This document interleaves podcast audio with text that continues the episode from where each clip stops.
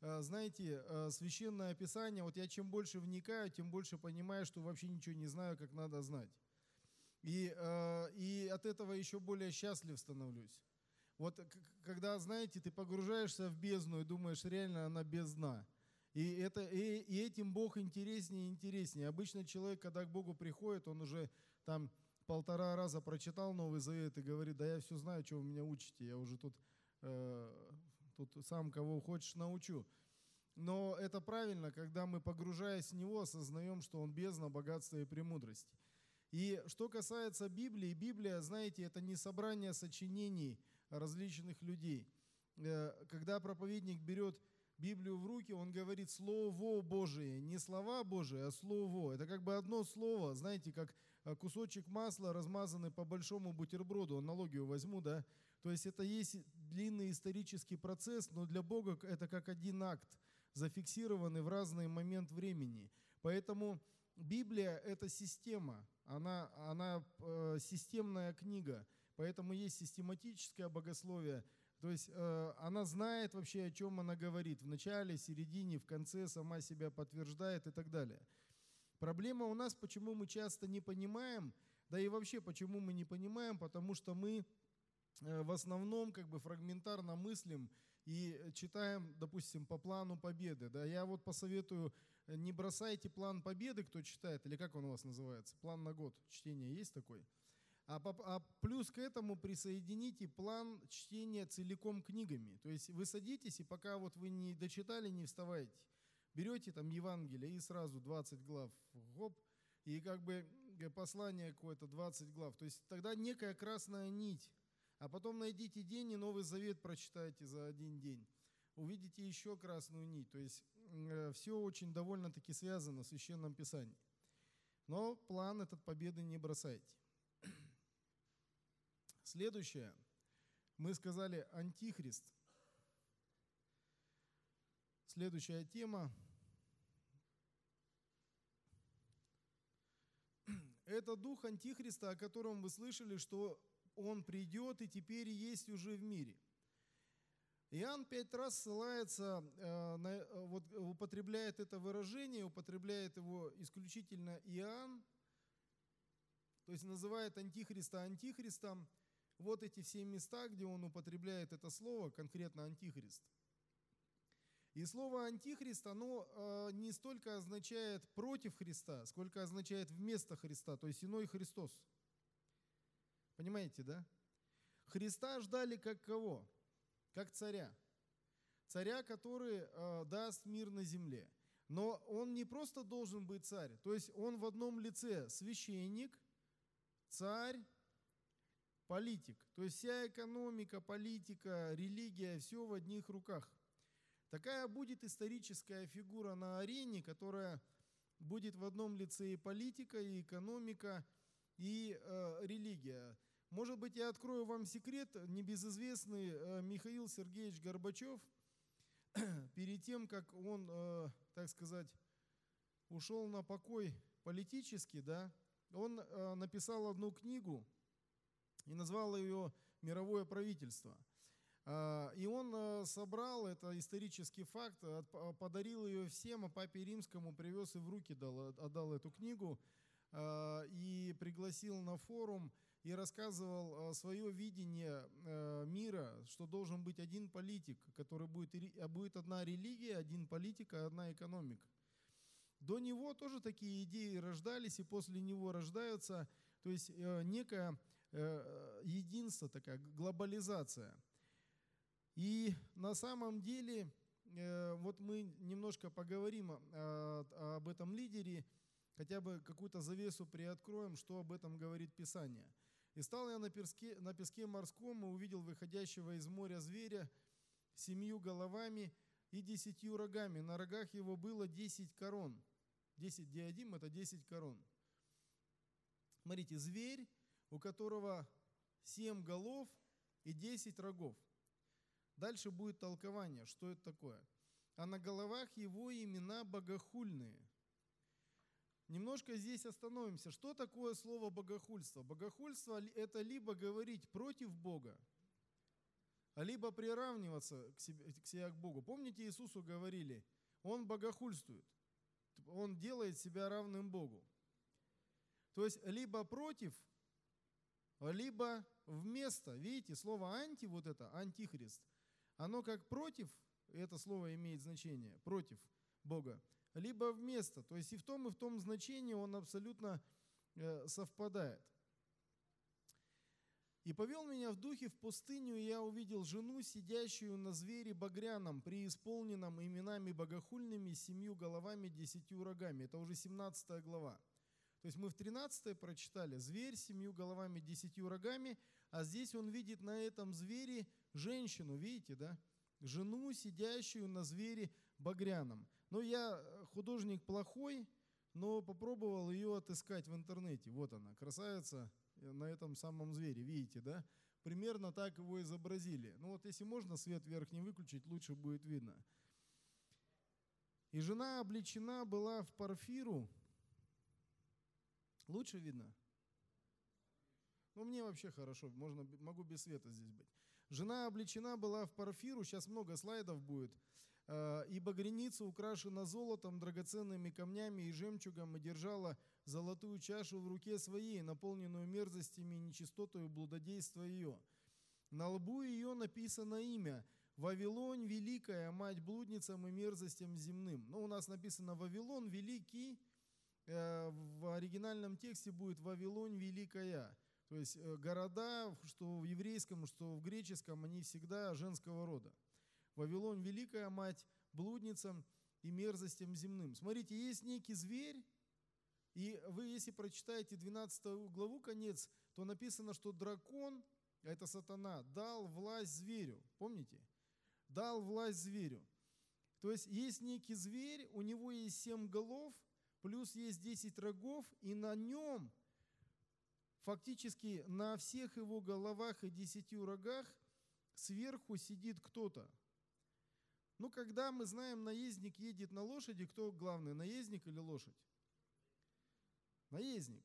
То есть она как наездник здесь сверху, то есть она командует этим зверем. Это важно. Почему именно картинку эту я выбрал? Мы сейчас немножко сделаем исторический экскурс, э, начиная, грубо говоря, практически от сотворения мира, чтобы немножко понять. Он говорит, я скажу тебе тайну зверя, имеющего семь голов и десять рогов. Здесь ум, имеющий мудрость. Семь голов – суть семь гор, на которых сидит жена. Вот если выдернуть из контекста, то э, часто говорят, что э, Вавилонь, вот это великая, да, или зверь этот, э, но раз семь гор, значит, это город Рим. Но Смоленск на семи горах, Иерусалим на семи горах, Константинополь на семи горах, Десногорск на семи горах, даже Москва на семи горах. Таких городов полно. Но э, это называется вырвать из контекста. Давайте прочитаем целиком. Семь голов – суть семь гор, на которых сидит жена, и семь царей. Смотрите, не просто семь гор, а семь царей. Дело в том, что во всем контексте священного писания гора всегда символизировалась царством.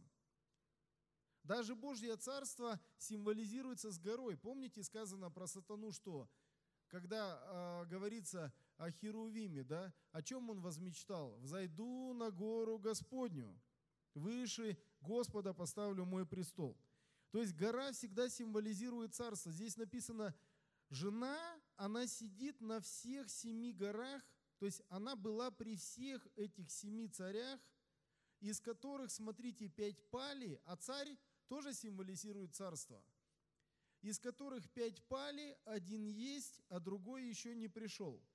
И когда придет, недолго ему быть. То есть жена была на протяжении всех сем, пяти царств, и шестого, и седьмое, которое будет. И написано, пять пали. На время Иоанна, когда он это говорил, пять царей уже не было. Они пять пали. Ну, Рим до сих пор на семи горах. Понимаете? То есть это вырвать из контекста. Это не Рим. То есть пять пали, один есть, а седьмой еще, а другой еще не пришел, и когда придет, недолго ему быть. И зверь, который был, и которого нет, есть восьмой, и из числа семи пойдет в погибель. Это ребус, да, такой, но мы сейчас разберемся. Смотрите, зверь, который был и которого нет, есть восьмой, но этот восьмой из семи. То есть семь же голов. Получается, восьмой зверь, он из семи предыдущих. А вот надо теперь понять, из каких семи. И смотрите, а, есть восьмой из числа семи, пойдет в погибель. И десять рогов, которые ты видел, это суть десять царей, которые еще не получили царство. На какой момент не получили? На момент Иоанна, когда он пророчествует. Но примут власть со зверем, как цари на один час. То есть у нас есть семь царей. Мы возвращаемся назад, чтобы понять, что такое великая скорбь и для кого она определена. Смотрите, 70 седьмин определены для кого? Для народа твоего. Но э, еще важно один момент сказать. Коли мы верующие сыны Авраама по вере и дикая маслина привились к природной маслине, мы часть Израиля. Мы одно целое. Поэтому э, исключительно для кого? Для верующих то есть великая скорбь не касается всех жителей земли. Это скорбь для верующих. Потому что, забегая вперед, в другом тексте написано, 1 э, Фессалоникийцам 5 глава написано, когда будут говорить мир и безопасность, внезапно постигнет их пагуба. Как это так? В одно время великая скорбь, а для кого-то мир и безопасность. Понимаете, да? В одно и то же самое время для кого-то скорбь, какой не было от начала мира, а для других мир и безопасность. Ну, подобное было во время Второй мировой войны. Для немцев было мир и безопасность, правильно? А для... А? Нет, для немцев, я имею в виду, которые в Германии жили, на них же никто не нападал. Мир и безопасность, театры ходили, на собрания ходили, все цветет и пахнет, Берлин процветает. А для всего мира великая скорбь, ну куда они зашли, скажем, да? То есть для одних одно может быть, а для других другое. Ну давайте теперь немножко поразбираемся. Значит, э, на момент, когда говорил Иоанн, до этого, смотрите, так как э, зверь этот связан непосредственно с народом израильским, ну, в общем, э, имеется в виду сам Израиль, пять царей, которые пали. Первая империя, которая касалась евреев, это египетская, пала. Вторая – ассирийская. Третья Вавилонская, четвертая Мидоперсидская, пятая греческая, пять пали. Шестой есть. Когда он это пишет, какая империя была? Римская, шестой есть. А седьмой еще не пришел. И когда придет, недолго ему быть. То есть мы еще не знаем пока седьмую империю, а восьмой написано из числа семи. Да? То есть это либо египетская, либо ассирийская, либо вавилонская, либо мидоперсидская, либо греческая, либо, либо римская – либо последняя, которую мы еще не определили. Значит, что связывает все эти империи? Хотя империй было много, там и э, китайская, и э, индийская, ну масса всяких империй было в мире, и э, монгольская империя, но их связывает вот что, все. Они все связаны с Израилем, это раз, то есть скорбь для народа твоего – Второе, они все завоевали друг друга, это два. Они все давали, были религиозными империями, то есть они были связаны с религией, давали альтернативную религию. И еще интересная особенность у всех семерых, я просто исторически это отслеживал, э, когда этим занимался, когда, допустим, э, условно, ассирияне завоевали Египет, то э, титул примерно звучал так «Царь Египта – царя Сирии. То есть они присовокупляли, э, э, присоединяли завоеванную империю к себе. А потом Вавилон, когда завоевывал, говорил царь Вавилона, царя Сирии.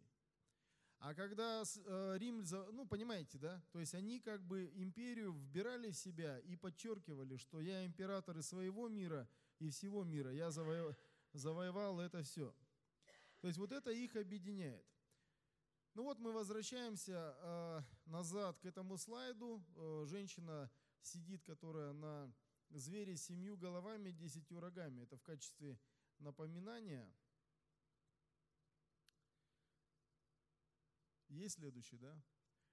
Здесь написано, и жена облечена была в парфиру и багряницу, украшена золотом и драгоценными камнями и жемчугом, и держала золотую чашу в руке своей, наполненную мерзостями и нечистотою блудодейства ее. И на лбу ее написано имя Тан, э, Тайна Вавилон Великий, мать блудницам и мерзостям земным. Смотрите, какая-то дамочка, которая сопровождала все империи, начиная от египетской, ассирийской, вавилонской, мидоперсидской, римской, последней еще неизвестной седьмой и конечной восьмой. Представьте. То есть нечто одно, которое существовало всегда на протяжении всей империи. Сейчас мы попробуем понять, о чем речь. Интересно, да, я думаю? Значит, давайте обратим внимание э, вот на один интересный текст. Бытие, 10 глава, 8, с 8 по 10 стих. Хуш родил также Немрода, этот начал быть силен на земле. Он был сильный зверолов пред Господом, потому и говорится сильный зверолов, как Немрод пред Господом. То есть он был начен силен на земле, его вообще считают первым царем на земле. Царство его вначале составляли Вавилон, Эрех, Акад, Халне в земле Синар. То есть это ну, э, начало вот, э, междуречия, э, связанное с Вавилоном. Так вот, что интересно про этого Немрода, существует, так сказать, миф или, или сказ такой про Вавилона. У него была жена Семирамида у Вавилона. И в Библии мы встречаем их под другими именами. Кто помнит какими? Ваал и Астарта. То есть это Немрод и Семирамида они как бы конкурировали с Богом. Слово Ваал, то есть Немрода назвали Ваалом, оно переводится как «владыка». Так же, как и звали Господа Яхве. И когда, а, значит, э, будет э, Илия на горе кормил, помните, он говорит, давайте определимся, кто Бог-то настоящий. То есть между ними была, ну так сказать, конкуренция, да? Значит, вот этот древний культ э, Ваала и Астарты или Немрода и Семирамиды – это культ Луны и Солнца. И что говорила заповедь вторая? Да не будет у тебя других богов, не делай себе кумира никакого изображения пред лицом моим, не поклоняй, да, ну того, что на небе вверху и так далее, не поклоняйся им и не служи им. Вот это Э, в самом древнем Риме, в Вавилонии еще с тех пор а, а, такая вот э, табличка откопанная, это уже археология. Вы видите э, месяц и в месяце солнце внутри. След... Что? Вот эта а, табличка как раз, табличка Немрода считается. Мы видим с левой стороны, вы видите месяц, с правой стороны звезду, видите? Э, Солнца. Вот это самая первая карта, найденная на Земле, самая старая карта на Земле. И в центре этой карты написано Вавилон. И э, она имеет лучи во все стороны. А на что эти лучи похожи? Что напоминает? Напоминает Солнце и напоминает еще современную одну фигуру, но мы к ней подойдем, кто, может быть, вспомнит. Так вот здесь Вавилон представляется, как что? Ну ладно, подойдем и узнаете. Вавилон представляется здесь как центр вселенной. И все царства, они как бы со всех сторон находятся. Ну, это тоже э, э, древние ископаемые такие таблички на камнях, и вверху вы видите солнце, да? А под, под солнцем вы видите пирамиду. Эта пирамида называется зиккурат. Вы помните Вавилонская башня? Зикурат. То есть это э, связано непосредственно с религией, потому что они делали себе имя. Они вместо Бога свое, мы боги. Вот подобное, это все связано с культом э, религиозным. Видите, солнце и, в сол, э, и далее луна, да? Луна и солнце. Вот здесь также есть луна присутствует, здесь приходят, поклоняются вавилонскому божеству и э, здесь э, непосредственно вавил, уже вавилонская э, астрономия. То есть, ну, видим звезды, э, созвездия непосредственно Немрода, ну, как они его представляли. Так вот, интересно, что э, Немрод и Семирамида э, у них, э, ну вот они изображаются таким образом, на кого это смахивает? Смахивает на, на Христа и, да, и на Марию. Дело в том, что чем интересен этот культ, тем, что Ваал считался отстраненным богом, а миром правила Семирамида, Астарта. То есть он как бы бог отстраненный, а она как бы здесь приближена. То есть она основной культ, это культ женщины. Вот этот культ Астарты, Ваала Астарты, это женский культ, и он связан непосредственно с месяцем. Сейчас пойдем дальше. Вот сейчас изображается, э, допустим, э, икона, да? И э, как эта икона называется? Богоматерь, вы знаете, да, как зовут Марию? Царица Небесная. Царица Небесная. Ну, я несколько таких вот вариантов взял. Внизу луна, да, видите? Внизу луна, молодцы. Здесь вокруг ореол на голове. Ореол, мы знаем, рисуется, значит, э, вокруг головы святых со времени Римской империи. А Римская империя – это культ чего? Солнца. Культ, культ солнца. да. Вот смотрите, вот это богиня Иштар. То есть вот эти рога символизируют Луну, Иштар или Астарта, и в середине у нее солнце. Она держит э, Тамуза, своего ребенка на руках, и вот этот Тамуз, э, у них было такое поверье, что этот Тамуз, он должен был воскреснуть. То есть это наподобие, знаете, э, что-то история наподобие Христа. В истории э, она называлась по-разному. Иштар, Истер, Аштарет, Астарта, Анунит, Нана, Инана, в акадской мифологии и так далее. То есть очень много у нее различных названий. Но э, с чем, это, э, чем нам это интересно? Потому что те империи, которые завоевывали друг друга, они никогда не отменяли других богов. То есть э, империя завоевывала империю, и они говорили, ладно, вы поклоняетесь своим богам, мы своим, главное нашим тоже поклоняйтесь, и пантеон все время рос, рос, рос, рос. То есть каждой империи количество богов увеличивалось. А вот смотрите, Исис или Исида – это египетская богиня. Вы видите, что она изображается в разных народах абсолютно одинаково. Вот видите, это Астарта, а вот теперь сравните, а это Исис. Одинаково вообще. То есть ребенок на руках, рога, солнце. Это в разных народах откопанные э, вещи. Э, они поклонялись своим богам, но изображение одинаковое. Вот смотрите в Иеремии, что написано 7.18. Как повествует Библия, языческий культ поклонения Царицы Небесной, богини неба, имеет древние корни. За несколько столетий до событий, описанных в Евангелиях, Иудеи заменили поклонение Богу поклонением Царицы Небесной. Дети собирают дрова, а отцы разводят огонь, и женщины месят тесто, чтобы делать пирожки для богини неба. Помните, да? И совершать возлияние иным богам, чтобы огорчать меня. То есть этот женский культ проник даже в Израиль, не то что во весь мир. Вот и Иеремия 44 глава. «Слова, которые ты говорил нам именем Господа, мы не слушаем от тебя». Это пророку, да, говорят. «Но непременно будем делать все то, что вышло из уст наших, чтобы кадить богини неба».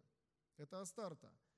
«И возливать ей возлияние, как мы делали. Мы, смотрите, и отцы наши, цари наши и князья наши». То есть если в Израиль, монотеистическую страну, проник культ богини неба, что говорить о всем мире. Это норма жизни была абсолютно. Идем дальше. Вот э, в православное э, изречение, как пример. «Кому вас запию?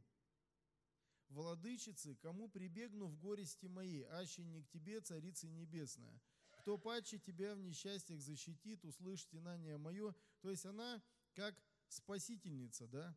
Э, сегодня вот это, я имею в виду восточное влияние, которое я не, сейчас не против православия тут рассказываю, поймите правильно, но это сегодня вот э, язычество, оно вот таким образом как бы подкралось и к нам. Дальше посмотрим, как она мигрировала, эта богиня. потом она а, отразилась в Диане, в римской мифологии, на голове у нее месяц, видите, да? То есть э, культ месяца, опять же, женщина, Диана, э, и ниже написано, олицетворение Луны соответствует греческой Артемиде и Селене. То есть до Дианы они назывались Артемида и Селена, а до Греции они назывались, я говорил, Астарта, Иштар, Аштарет. То есть это одна и та же богиня, которая мигрирует из народа в народ. А дальше она а, появилась с новым названием, это Кибела, или по-другому Цибела, Кибеба, там тоже в разных народах ее называли. И всегда она стала изображаться с двумя львами. Видите внизу, Киевева, Диндимена и Идейская мать, Великая мать богов. То есть опять же женский культ. Внизу обратите внимание, звезда какая нарисована справа. Узнаете карту древнего Вавилона? Копия полностью, то есть в центре Вавилон и дальше вот эта звезда, даже развернуты в ту же самую сторону. То есть это то, что сопровождало эти культы. Вот древняя монета, древняя монета, э, здесь показаны, э, ну вот, э, грубо говоря, изображается религия или мировосприятие, которое там есть. Жрец стоит в зикурате, Э, с левой стороны, э, значит, подъезжает король, золотые два льва, два льва, связанные с богиней Цибелой или Кибелой. И наверху, посмотрите, есть три символа интересных. Вот я их приближу, эти три символа, видите? Это как бы человек, имеющий корону с лучами, месяц и солнце. То есть те же самые. Это Э, культ э, небесных светил. Из поколения в поколение мигрирует. Дальше вот так изображалась э, Цибела или Кибела. То есть видите, у нее какие лучи, она сидит на льве. Что вам это напоминает? Картина. Самую первую картину. Она сидит на животном, у нее факел в одной руке, чаша в другой руке, корона на голове, и она покоряет животное. Только здесь лев, а там семью головами. Интересно, да? То есть вроде тысячелетия проходят, а ничего не меняется.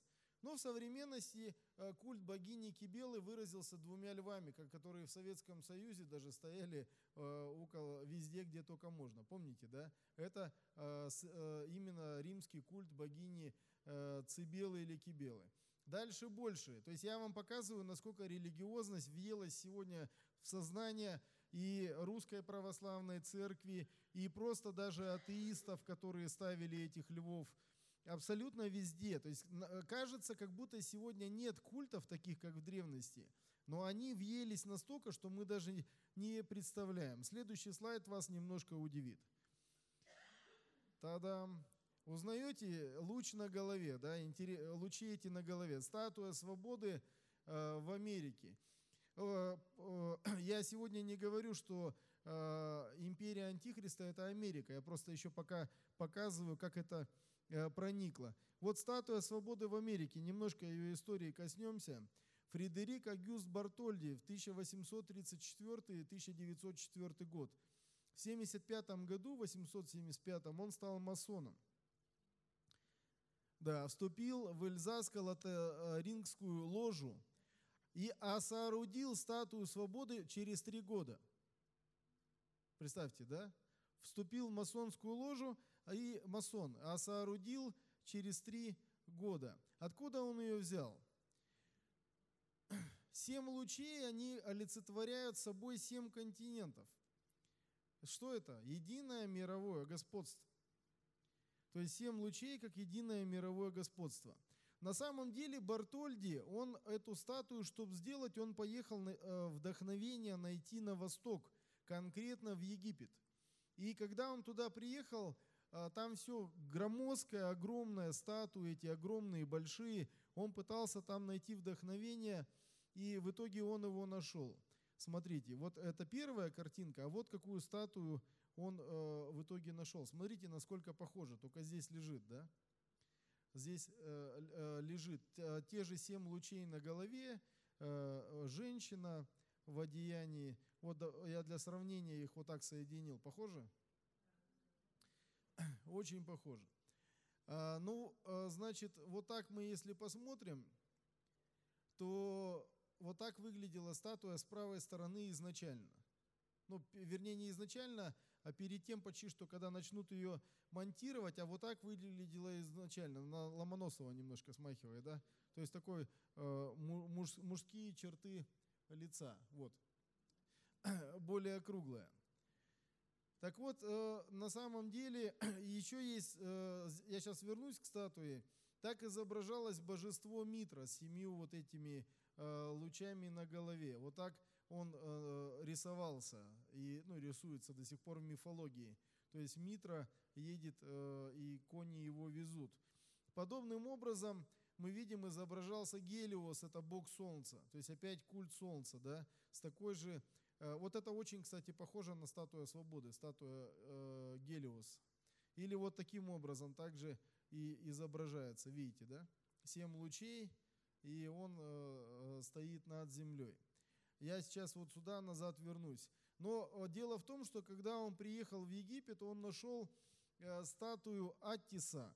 Аттис, вот этот в женской одежде, который лежал, вообще-то это мужик – значит, э, это мужчина, который был жрецом богини э, Кибелы, и э, он оскопил сам себя, он был трансвестит, то есть он надевался в женскую одежду, красился, культ оскопления был, и он, когда увидел эту статую, она впечатлила его создать статую свободы. Так что неизвестно, статуя свободы девочка или мальчик, да, мужчина или женщина.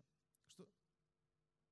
Оно, да так сказать, свобода. Да? Вот непонятно, что за божество, или мы видим, что это соединение многих божеств, но некий женский культ э, проник. Вот я вернулся назад к этой монете и хочу вам э, показать нечто другое, другую сторону всей этой истории, как бы экскурса этого исторического. Назад вы видите три вот этих символа, да, значит, э, вот все мы рассказали за вот этого человечка э, с лучами, но теперь мы пойдем немножко в другую сторону.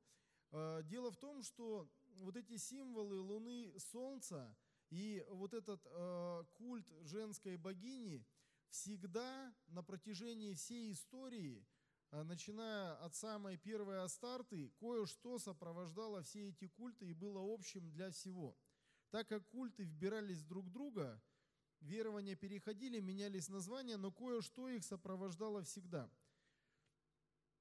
В книге «Деяния» давайте прочитаем. «Между тем вы видите и слышите, что не только в Ефесе, но почти во всей Асии этот Павел своими убеждениями совратил немалое число людей, говоря, что делаемые, делаемые руками человеческими не суть боги, а это нам угрожает тем, что не только ремесло наше придет в презрение, но и храм великой богини, какой? Опять женская богиня, богиня неба. Артемиды, а как по-другому у нее название еще? Не Артемида Ефесская, а другое еще название. Да, это ее э, перешло, перешло, перешло, или по-другому ее звали Диана. Диана и Артемида одно и то же. ничего не будет значить и не спровергнется величие той, которую, смотрите, почитает вся, что? Обратите внимание на это слово. Что такое Асия? Где это было?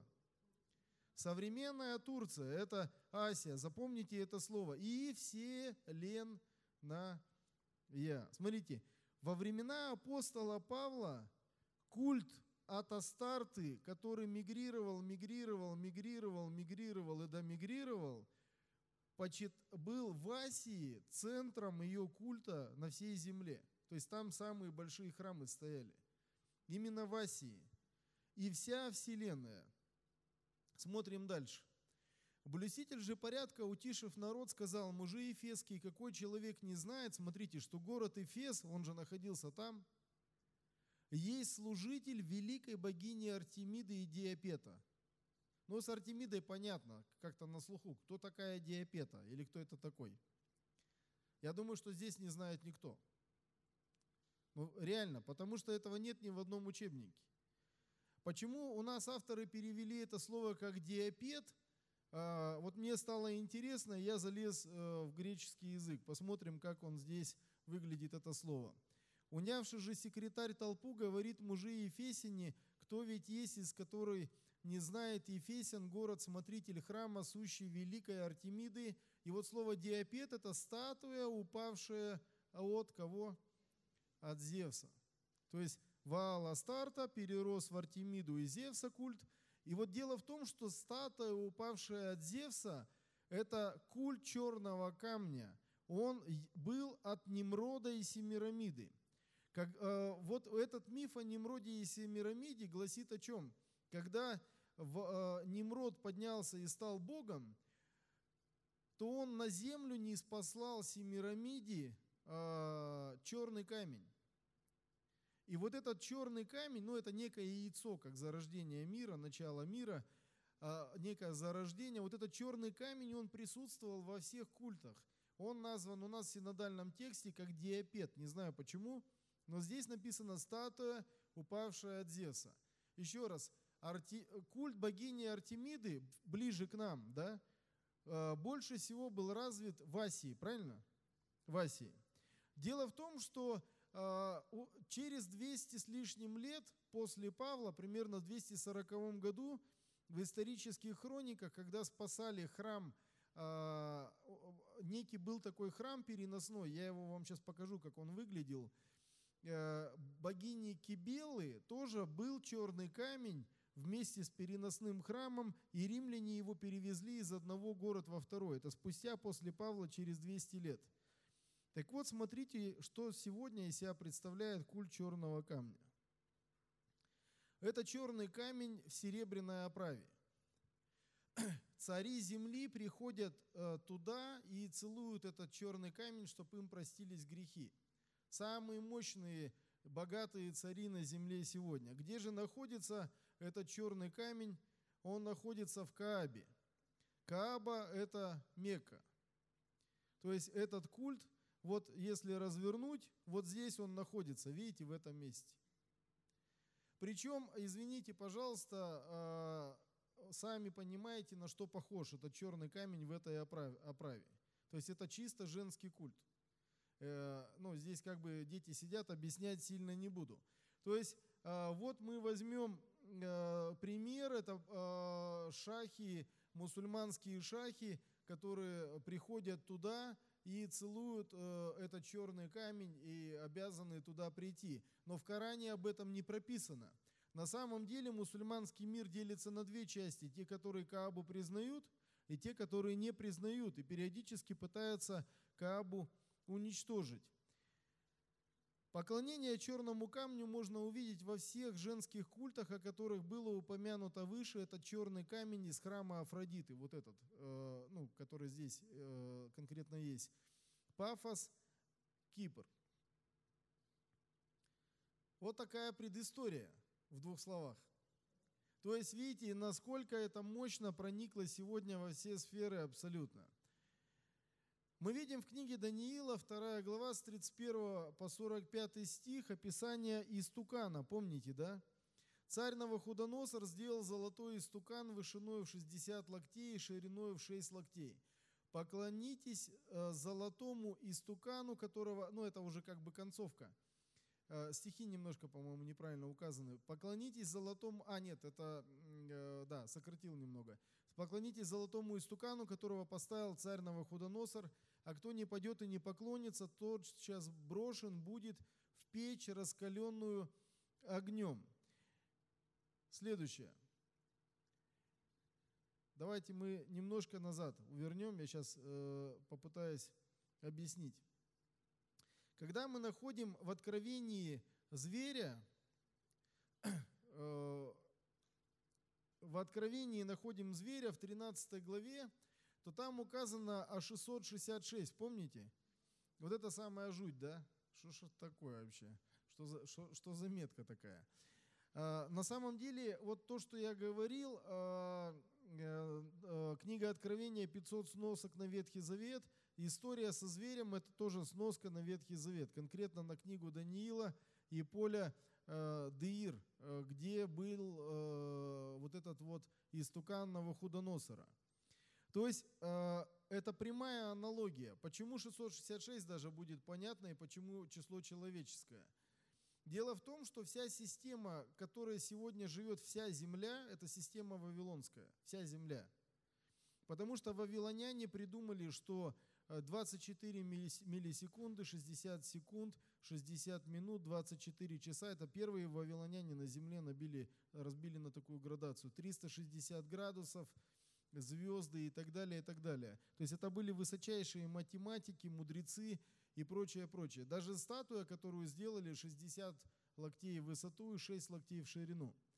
А с чем связано вот это 666? Мы же говорим о историко-культурном фоне – недавние только раскопки, они очень интересную информацию предоставили. В Древнем Вавилоне, от, э, у меня нет этих слайдов, отрыли клинописные такие таблички, которые были на жрецах э, вавилонских, э, ну, жрецы в Вавилоне, которые служили. Э, у каждого на груди была табличка. Все таблички состояли из клеток 6 на 6, 36 клеток. Все таблички были между собой разные, в, кажд, в каждой клетке было записано любое число. Там 1, 15, 35, ну любое число. Все числа у всех были разные. Но их нашли несколько таких штук, и дело в том, что суммарно в, каждой, э, в каждой табличке сумма всех чисел всегда 666. То есть э, здесь вопрос стоит исключительно религиозный. Вот это начертание на руку и на лоб – это тоже не какое-то ноу-хау, что-то нового завета, не новое что-то. Это древние понятия. Начертание на, луку, на руку и на лоб вообще-то описано в Ветхом Завете. Что это такое? Мы сейчас к этому придем. Значит, смотрите, западная, ну, немножко позже, западная империя, нет, этот слайд оказался не там – Давайте я попробую сейчас пояснить, вернусь назад. Да. Не-не, ну чуть-чуть надо было его в другое место ставить, но раз здесь сейчас объясню. То есть мы возвращаемся назад. У нас есть семь голов, семь империй. Египетская, Вавилонская, Ассирийская, Мидо-Персидская, Греческая. Пять пали. Шестая римская. Нам надо понять, какая седьмая. Исходя из того, что они все были связаны с Израилем – все завоевывали друг друга, то Римскую империю кто завоевал? Римская империя на самом деле, она э, мигрировала с Европы на восток. Помните, царь Константин построил город Константинополь где? В современной Турции. И по сути империя переехала сюда. И Западная империя ее растащили на куски, но империя-то продолжала существовать. Она существовала в Турции. Так вот, э, следующий слайд, смотрите, что здесь. Западная империя со временем разбилась на множество мелких государств, а восточную в 1453 году завоевала какая империя? Османская, э, исламская, религией которой был ислам. Османская империя просуществовала аж до 1922 года. Представьте, да? Захватив Константинополь, османские султаны – дополнили свой титул титулом император Ромеев, то есть римлян. На что это напоминает? Помните, я говорил, они все титулы э, дополняли, таким образом утверждая преемственность Османской империи не только от арабского халифата, но и от Римской империи. Шестая империя, если последовательно, шестой еще не приш... э, вернее, шестая это была римская, седьмой еще не пришел. А когда придет, недолго ему быть, да? Ну, здесь, в принципе, и не быстро получилось, но Османская империя – это седьмая империя, которая появилась на рубеже, скажем. Более того, а, чем отличалась Османская империя, в отличие от других? Они всегда отрубали головы неверным. Помните, да? И вот мы, если читаем в книге Откровения 20 глава 4 стих – там написано «души обезглавленных за свидетельство Иисуса и за Слово Божие, которые не поклонились зверю, ни образу его и не приняли начертания на лоб свой и на руку свою». То есть во время империи зверя последнего будут обезглавливаться люди. Ну кто сегодня телевизор смотрит, новости, на Ближнем Востоке вы знаете, что происходит, да? э, вот этот священный джахад. То есть э, христианам просто отрезают головы. Не дай бог, конечно, никому столкнуться. Но вот здесь полный текст. Э, увидел души обезглавленных за свидетельство Иисуса. Не будем уже время на него тратить. Это тоже по книге Откровения. А вот смотрите, интересно, что я нашел в Коране. Ну, исходя из научной деятельности, я его тоже читаю. Коран номер 3, сура 8, моя 12 призывает, «Я с вами, укрепите тех, которые уверовали, я же вселю ужас в сердца тех, которые не веруют, рубите им головы и рубите все пальцы». То есть, ну, из чего непосредственно это исходит.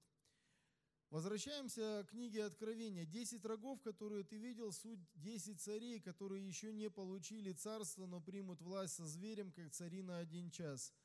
Они имеют одни мысли и передадут силу и власть свою зверю.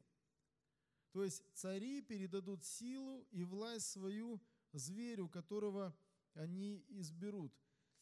Также сказано в Откровении, что ты живешь там, где престол сатаны. Это где было?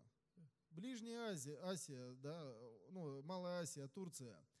А, а в Откровении 13.22 написано, что дракон сатана дает свой престол зверю. Видите, где престол сатаны? Ты живешь там, где престол сатаны, да? Иоанн же, помните, где жил? В Асии. Патмос, это, о, не Э, Патмос, сейчас, э, да, лагерь называют так, Патмос в Москве. Э, Патмос находился в Асии, это же недалеко прямо от турецкого берега отдельный остров. Говорит, ты живешь там, где престол сатаны. Все это в одном месте. А в Откровении 13.22 видим, что дьявол дает престол зверю и свою великую власть. И вот вернемся еще сюда. И видел я, что одна из голов его как бы смертельно была ранена, но эта смертельная рана исцелела. Ну, часто так говорят, что антихрист, он будет ранен, сам человек, и потом как бы исцелит. Но исходя из контекста, ранена была голова. Голов сколько? Семь. Голов семь, десять рогов. А, ранена была голова смертельно, но исцелела. То есть одна из империй восстановилась. Каких империй? Ну давайте, египетская. А, давайте немножко продолжим, еще перерыв один сделаем. Смотрите, здесь написано, что исцелела голова, то есть одна из, из империй восстановилась. А, Египет сегодня ни о чем.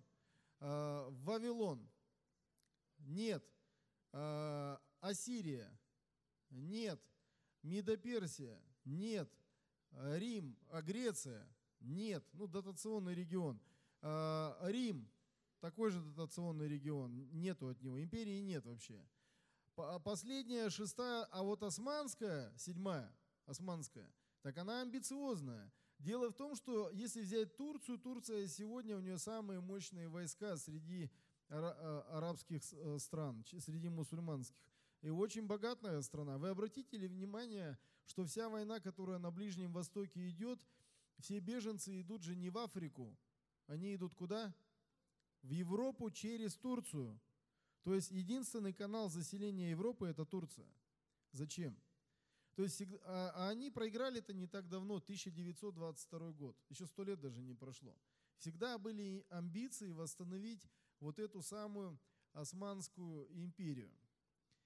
И здесь написано «смертельная рана исцелела», значит, одна из семи империй восстановится. Я предполагаю, что это Османская империя. С учетом того, что культ, женский культ, который сидел на всех империях, вот этот женский культ Ваала и Астарты, он сегодня осел как раз в виде черного вот этого камня. И, кстати, вот эта Кааба, это и был переносной храм богини Кибелы, Цибелы. Он выглядел один в один, таким же образом. Дело в том, что Кааба, вот эта, которая в Мекке стоит, сами мусульмане знают, что эта Кааба была задолго до того, как появился ислам. И а, арабский полуостров вот этот, в нем сходились все культуры. Там были и христиане, и евреи, и э, римские, и индийские падишахи. Там сошлось абсолютно все. Так вот, интересно, что слово «Аллах» у него есть несколько таких значений. ну, вернее, несколько предположений, откуда оно произошло. А, некоторые говорят от слова «эль», «элохим», да, похоже. Но есть также предположение, что это индийское название, потому что до того, как ислам появился, в это время этой территории правил а, индийский падишах. И там нашли посуду индийского падишаха этих времен, и, соответственно, религия там была. И э, там была такая богиня Аллах. То есть на, название вообще с другой стороны, с Индии. Поэтому э, достоверно мы не знаем, э, что э, это за название, но исходя вот из всех предпосылок, очень похоже, что это именно женский культ. Причем большинство мусульман, или может быть часть какая-то мусульман, они вообще не принимают эту Каабу. Они говорят, это никак не сходится с нашей религией.